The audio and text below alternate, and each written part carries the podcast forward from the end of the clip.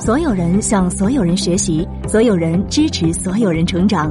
这里是馒头商学院，欢迎来到职场解忧杂货铺。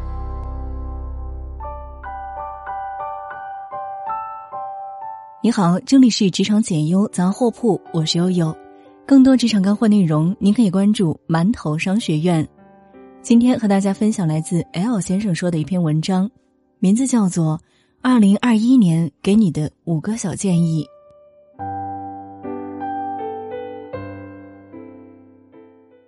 二零二一年，我给自己定的一个关键词叫做平衡。说到平衡，可能很多人会想到工作和生活的平衡，但我并不喜欢这种说法。这意味着我们要把工作和生活放在对立的两面。工作和生活存在天然的对立吗？其实不是，工作应该是生活的一部分。我们排斥的并不是工作本身，而是迫不得已的工作。所以，我们不妨把视角拔得高一些，把目光聚焦在生活本身。如果把我们每天所经历的一切，无论是现在还是未来，无论是工作还是学习、思考、休息、娱乐，都理解为是生活的一部分，那我们可以怎样呢？来让生活这个整体的图景更加丰富、更完美呢？你的一天是不是这样的？早上被闹钟唤醒，洗漱。花一个小时的通勤时间去上班，到了公司开会、对接、内部沟通、跨部门沟通、反复确认需求、回邮件、回信息、汇报。下班到家吃饭、洗澡、整理未完成的事物，时间已经到了九十点。想再干点别的，但实在是太累，于是告诉自己算了，明天再来吧。追两集剧，看一期综艺，睡觉，又一次重复这样的生活。你不妨问问自己：我做的这些事情，它对我有价值吗？最理想的情况当然是百分之百的时间都投入到高价值的事情上，但这是不可能的。实际上，每天能把低价值的时间缩短到百分之五十，就已经非常不容易了。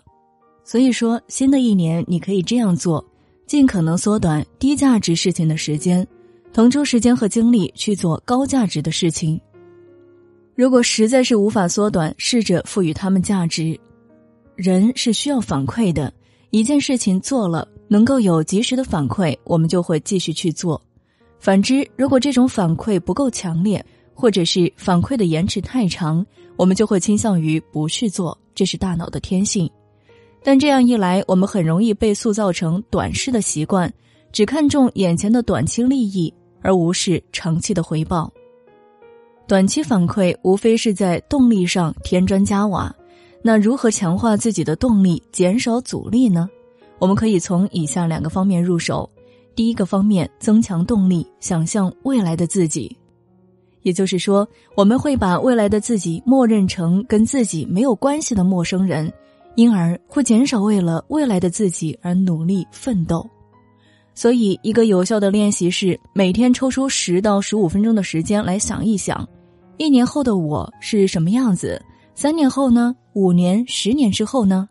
我期望过上什么样的生活？成为一个什么样的人？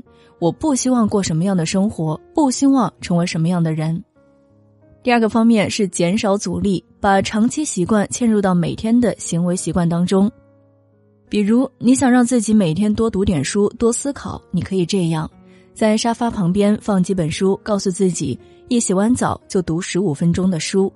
等到这一步已经完全习惯了，你哪一天不读书就会觉得浑身不舒服，然后再加强强度。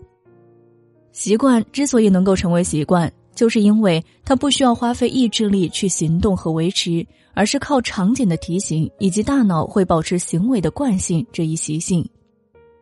每天抽出大约百分之十五的时间去实践一些缺乏短期反馈但长期来看有价值的习惯，为你的未来做一个储蓄，这能够使你在面对未来的不确定时拥有更多的底气。许多人对情绪可能有一个误解，情绪它是一种不好的东西，我要用理性去思考，最好不要有情绪。那这其实是不对的。情绪的本质是大脑的一种应激反应，也就是说，你之所以会产生某种情绪，实际上是因为大脑发现你现在正面临某种威胁，大脑通过自身的数据库做出判断，你产生这样的情绪有助于你应对这个威胁。所以说，情绪是一件坏事吗？并不是，它的存在就相当于告诉你你存在某种弱点和缺陷，而现在发生的事情正好命中了你的弱点，你需要去正视它。